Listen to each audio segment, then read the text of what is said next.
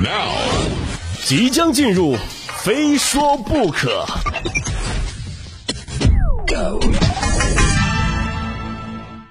年底了，大家都在忙着赶业绩啊，有多忙呢？看看下面这个。近日呢，河北邢台一男子违规停车在车内做报表，民警多次催促，仍专注于工作，被催得急了，大声向民警求饶：“求求你了啊，大不了您一会儿多罚点，但我现在真没时间了。”原来啊，这名男子违规停车就是为了能够在六点之前完成工作报表。打工人不容易啊！无奈之下呢，交警只好亲自驾车带着这名男子驶离了高速，而这名男子呢，则坐在后座赶工作的报表。来自打工人的心酸啊，都知道高速路上不能分心，但不停下来做报表就会被扣工资，生活不易。可一旦出了事故，几个家庭将更不易呀。没出事的时候呢，都抱着侥幸心理，觉得也许没事儿，也许这次能顺顺利利的过去。可一旦出事儿啊，就只能痛哭流涕，悔不当初。所以这位敢报表的打工人，赶紧修正一下自己的脑回路吧。有些人的不普通呢，同样表现在脑回路上。近日呢，在浙江丽水高湖派出所接到群众报警称啊。多月以来，辖区内的古庙连续遭人恶意破坏。民警迅速赶到现场，发现原本整洁肃穆的古庙内一片狼藉。民警经过多日连续调查，最终锁定并抓获了犯罪嫌疑人蒋某父子。蒋某交代呢，他祈祷能中彩票，但一直未果。一怒之下，带着儿子一起连砸七处寺庙，还偷走了一些蜡烛、香油。目前呢，蒋某及其儿子因涉嫌寻衅滋事罪被依法刑拘。真的，我就觉得这位父子的脑回路呀，这确实让人太意外了。偷佛祖的香油钱，还想佛祖助你中彩票？佛祖表示：“哎，我佛不渡智障。”都二零二二年了啊，不会真有人觉得求个佛就能中彩票了吧？再说了，就算你求了，那佛祖能答应吗？佛祖教你无欲无求，你却天天来求财、求名、求利，我也是无语了。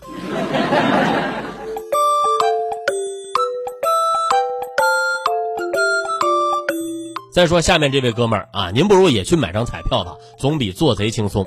前不久呢，浙江一名男子偷东西后为逃避追查，躲进下水道被困将近三个小时。男子选择报警，当地警方求助消防员。消防员赶到现场之后呢，利用专业装备啊，找到了被困男子，并将其救出。随后呢，男子被移交现场民警做进一步处理。就这位，肯定是看过《疯狂的石头》学的。哎，后面剧情我也知道啊，所以说得亏你是报了警啊，要不然自己出来还得抢面包店。不过看来这人的毅力还是不错的，居然能藏下水道三个小时啊！你早知道如此，何必当初呢？小偷们都看清楚了，这就叫现世报。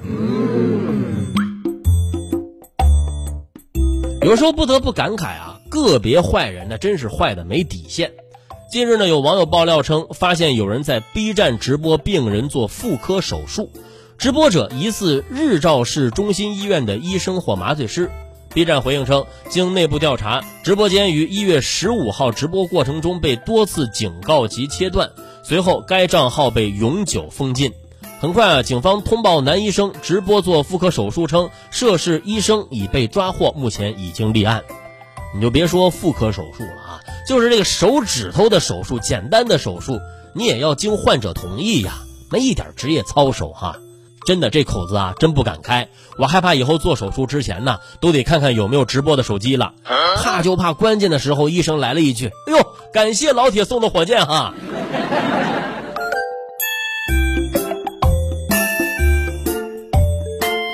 所以还是要多读书啊，这样遇到棘手问题的时候呢，才能够手到擒来。前不久在四川成都，一名美国爸爸啊，正在房间里辅导孩子写作业，孩子一行汉字写了三个小时，这爸爸气到失控暴走啊，直接就飙脏话了。这孩子妈妈张女士表示啊，孩子爸爸呢平时不怎么辅导作业啊，他都是快乐教育啊，happy，很温柔的跟孩子讲道理。现在呢，也终于体会到自己辅导作业的痛苦了。瞧瞧啊，这又是一个被辅导作业逼疯的家长。就是我发现，原来辅导孩子这一块的气氛啊，是国际通用的。估计很多家长都很熟悉这一幕啊，旁观别人辅导孩子。哎，你好好跟孩子说嘛啊！你打他干什么？这孩孩子啊！但是到了自己上的时候，我说你别管啊，谁谁谁都别管我啊！我今儿非要教训教训这兔崽子不行。这就让我想起之前看过的一条新闻：因实在教不会女儿算术，男子躺马路中央哭求警察拘留，并表示我女儿八百减七百等于九百。同一个世界，同样的鸡飞狗跳啊！这怕是不打个三五顿解不了气的啊！就是我的真实感受，就是我在辅导我外甥女儿作业的时候啊，我就突然顿悟了，不是现在的小学生题目变难了。而是我读书那会儿啊，没搞懂的知识遗留到现在依然没搞懂。不过今天说的这事儿呢，我还是打算占孩子。是孩子一行汉字写了三个小时，你美国爸爸你能写几个对吧？你你孩子心想你这么厉害，你写一行让我看看。行了哈，这位爸爸也别忍了，该教训就教训啊，就当是入乡随俗了。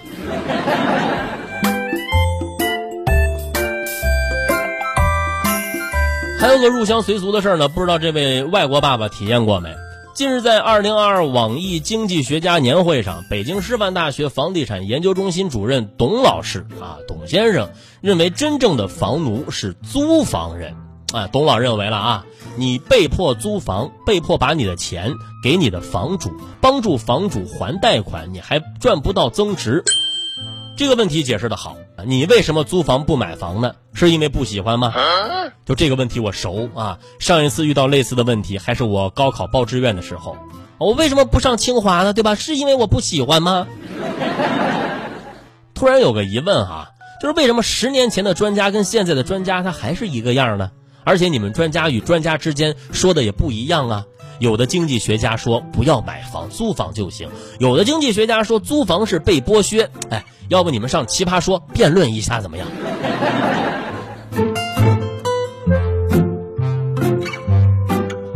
买不买房我不关心啊，我现在迫切的想体验一下湖景房。近日呢，在江苏南通啊一家动物园主题酒店内呢，出现老虎观赏房，其独特的装修风格和观赏性引发了热议。当时酒店工作人员表示呢，可以看到老虎的房间是刚装修好的猛兽客房，啊，现在呢还没有投入使用。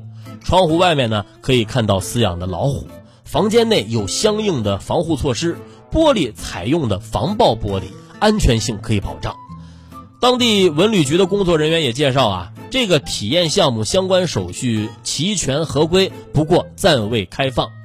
你看这虎年到了啊，老虎表示。我也想上个热搜啊！不过这种湖景房，您敢住吗？啊，老虎看看你，开门啊！这窗户开开，一起睡啊，对吧？真的，就这湖景房的玻璃啊，那没十层谁敢睡啊？我是不敢，我根本就睡不着，我就生怕醒来的就是天堂。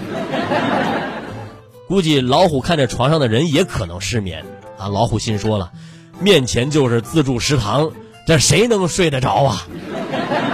所以这哪里是动物主题酒店，这分明就是失眠主题酒店，就感觉对人和老虎它都不公平啊！